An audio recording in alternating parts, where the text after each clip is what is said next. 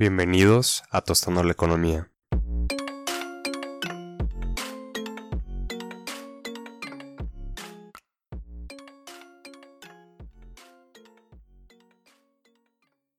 En el episodio del día de hoy hablaremos acerca de la desigualdad económica. Es un fenómeno complejo y que además está severamente incrustado en la economía nacional y en la historia de México.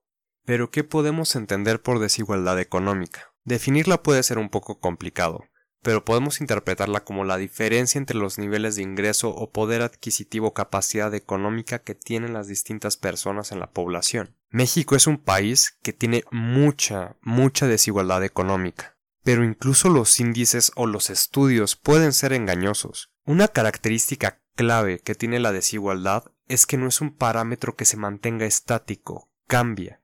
Esto significa que los movimientos en los índices que miden la desigualdad no se deben necesariamente a una disminución real de la misma.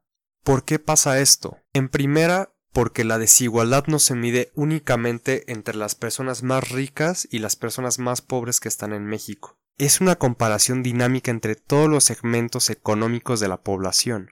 Pero ¿cómo podríamos interpretar esto en un escenario real?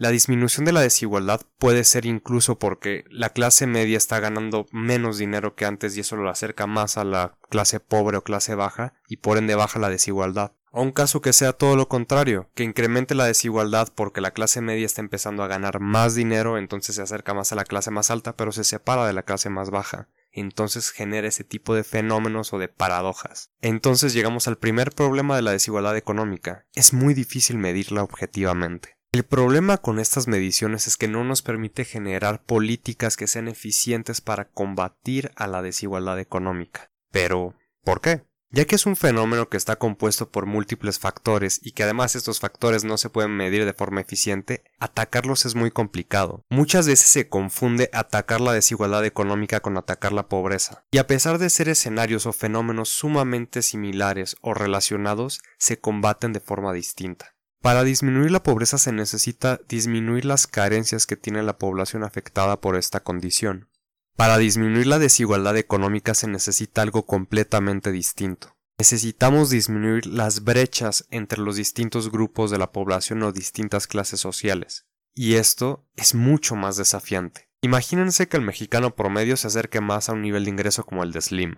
O que cualquier mexicano puede contar con una casa como la de Salinas Pliego que cualquier familia mexicana pueda incluso mandar a sus hijos a estudiar al extranjero. Suena bastante difícil. O tal vez en un escenario más fúnebre, que todos los mexicanos tengamos problemas para encontrar alimento, que tengamos que optar por un servicio de salud carente, que nuestra casa no tenga los servicios necesarios como agua o luz. Y es aquí cuando viene la constante lucha entre qué priorizar, el crecimiento o el desarrollo económico. Es la constante lucha que tiene la teoría económica entre producir y distribuir. Y en lo que respecta a la coyuntura actual, tenemos un serio problema con la distribución. El problema clave de la desigualdad económica es la distribución del ingreso. Muy pocos mexicanos tienen muchísimo dinero. La gran parte de los mexicanos apenas tienen lo suficiente para vivir o para sobrevivir. Para dimensionar el tamaño del problema, en 2014 los cuatro mexicanos más ricos tenían el 9% del PIB como ingreso.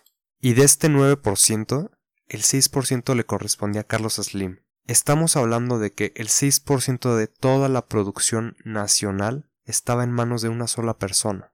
Pero ¿qué podemos hacer al respecto? Es bastante complicado ya que hay una constante lucha de poderes. Hay algunas opciones como incrementar el salario mínimo de las personas o cambiar la estructura fiscal de México. Algunos de los problemas de estas propuestas es que si se incrementa el salario mínimo, también se incrementan los costos de las empresas y por ende suben los precios para compensarlo.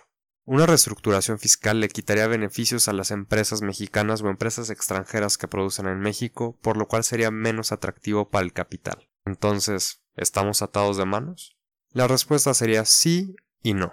Si ponemos manos a la obra para combatir la desigualdad, se necesitan cambios profundos en la estructura económica mexicana. Esto implica cambiar el modelo con el que producimos, cambiar a la sociedad de fondo. Esto también implica anteponernos a los intereses internacionales, lo cual es bastante complicado. Pero si no lo hacemos, ¿qué sigue? Eso lo platicaremos en algunos otros episodios. Espero que hayan disfrutado esta pequeña plática sobre desigualdad económica. Si tienen una pregunta o una propuesta nos pueden buscar en Twitter como Tostando la Economía, o si lo prefieren nos pueden dejar un mensaje de voz en anchor.fm. Espero verlos en los próximos episodios de esta pequeña serie que estamos haciendo acerca de la desigualdad y también en los episodios de Economía 101 o de Tostando la Economía. Soy Emiliano y espero que tengan un excelente día. Hasta luego.